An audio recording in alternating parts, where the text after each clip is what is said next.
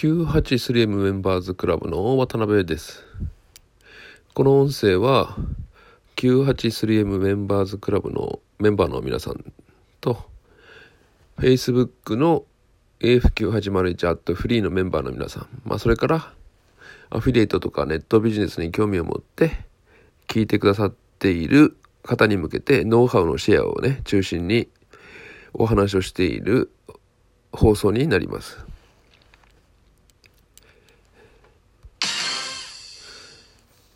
まあ、71回目ですね、今日ね。70回目と71回目の配信の間が随分空いてしまったんですけどね。まあ、これはあの、私の方がユーデミの動画教材作っているのにね、え没頭していたっていうのもあるんですけどもね。まあ、他にもあの、アフィリエイトとかネットビジネスのノウハウネタっていうのがですね、もう70回ともなれば、ほとんど重要なことは話をしているので、なかなかね、次のえー、未発表というか、その、まだお話ししてないようなノウハウっていうのがね、出てこないんですよね。これ質問されればね、結構出てくるかもしれませんけどね。残念ながらラジオトークは質問っていうね、あの、機能がないので、まあ、しかも、比較的新しい回の放送話っていうのは、まあ、いいねとか見受けられないので、まあ、初回の頃のやつをね、最初から聞きたいっていう方がいて結構いいねとかついてるみたいですけども、まあ、最新話はね、あまり期待されていないのか、えー、まあそういうのもあるじゃないかなと思ってね、まあ、あまり力入ってないのかもしれません。まあ、それは個人的な話なんでどうでもいいんですけども、今日はね、久々にそのノウハウっていうか、まあ、アフィリエイトの話なんですけどね。えー、2019年度のもう今日は2月の最終日でしたっけ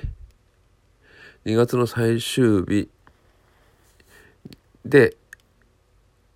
何がね、どのアフィリエイトが一番いいのかっていう話をね、したいんですけども、まあアフィリエイトをね、これから始めるって方は、ほとんどの場合はブログのアフィリエイトを選択するんですよね。でも、実際にブログアフィリエイトですごく稼げてますって話はほとんど聞かないですね。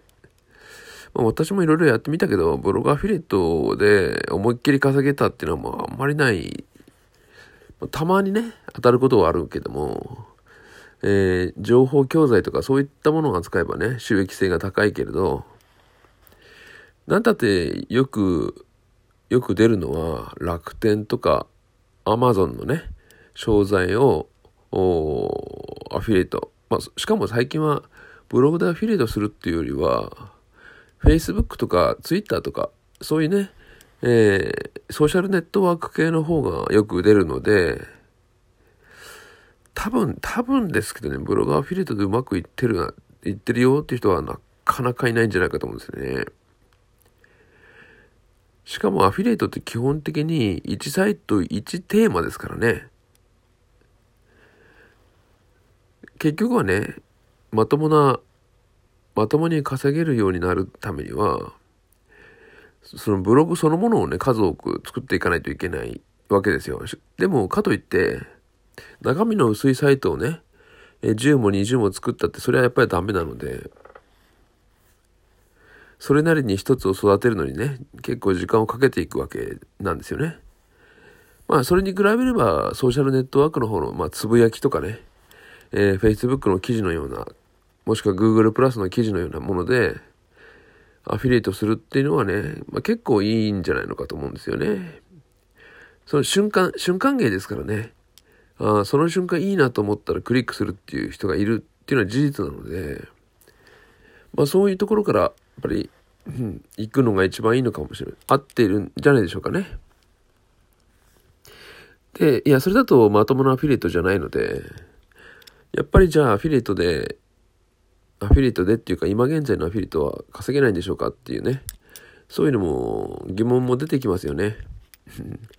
まあでもそんなことはないわけで、なぜかっていうともう、もうすぐね、もうすぐっていうかもうすでに1兆円産業になってると思いますけどね。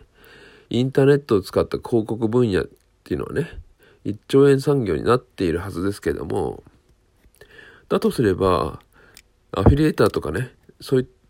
そういう関連の仕事もそれだけ増えてるじゃないのかなって気がするわけですよ。で事実、ASP というね、アフィリエイトサービスプロバイダーっていうのはもう本当に増えているわけです。でもアフィリエーターがね、増えているかって言ったら全然最近見受けられないですよね。アフィリエーターの話題自体がもうほとんどない感じですよね。で、アフィリエーターってどこ行ったのかっていうと、多分やっぱりソーシャル、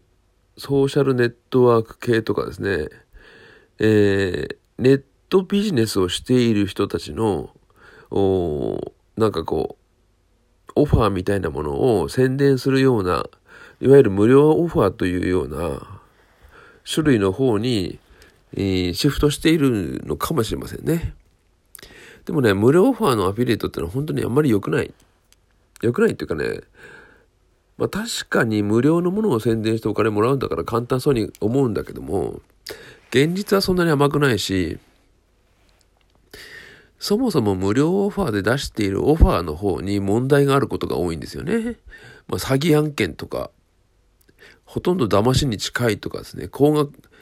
無料で入るはずのことが最終的には高額な教材だったり、えー、高額なね、あの、いわゆる塾のようなものに入れさせられたりっていうね、ことがね、あって、結構裁判沙汰になること多いんですよね。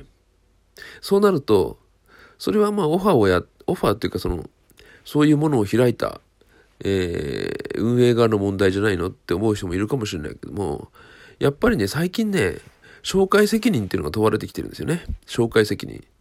そういうね、怪しいものを紹介した方にも責任があるんじゃないのかっていうね。だとすれば無料オファーの、やっぱり詐欺案件とか、えー、まあ、裁判沙汰が多くなってきているということは、そういうものを紹介するアフィリエーターの方にも問題があるというふうに、いつか、ね、いつか問題になる可能性ありますよね。だからね、私はね、無料オファーのようなアフィリエイトはね、もう絶対やめた方がいいと思ってるんですね。まあ、だから私が運営しているグループ、Facebook のグループなどでは、絶対に禁止してるんですね。あの、グループにそういう記事を貼ること自体を禁止しています。まあ、あと LINE、LINE アットななどへの誘導。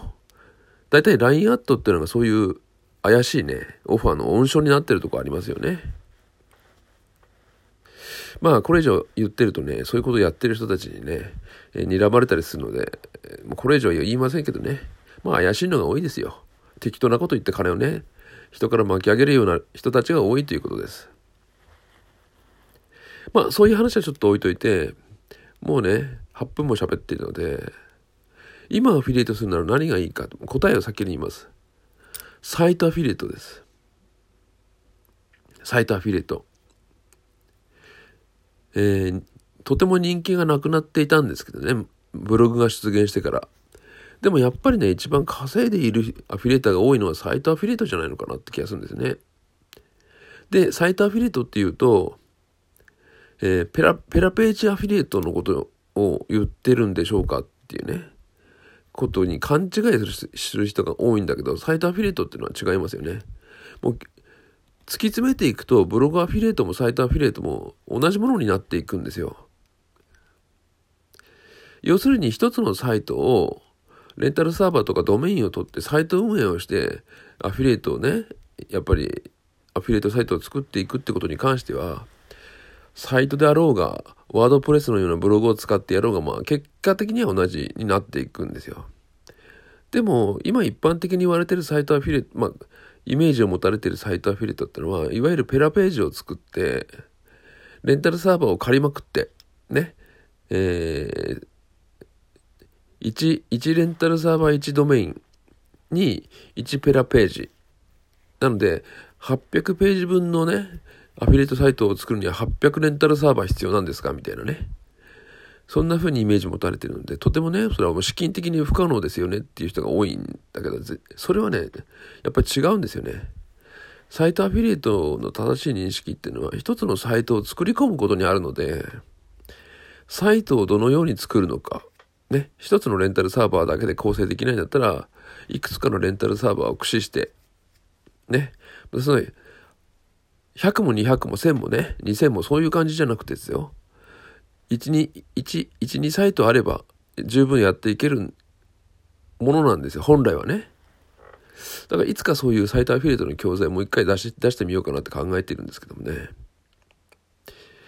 まあ、今のところはペラページを作って稼いでる人が多いので、まあ、サイトアフィリエイトイコールペラページっていうふうに勘違いされてもまあ仕方がないかなとは思いますけどね。えー、もうそろそろ11分過ぎになりそうなので、この辺にしますけどね。まあ、サイトアフィリエイトはね、やっぱり稼げるんですよっていうお話で締めくくりたいと思います。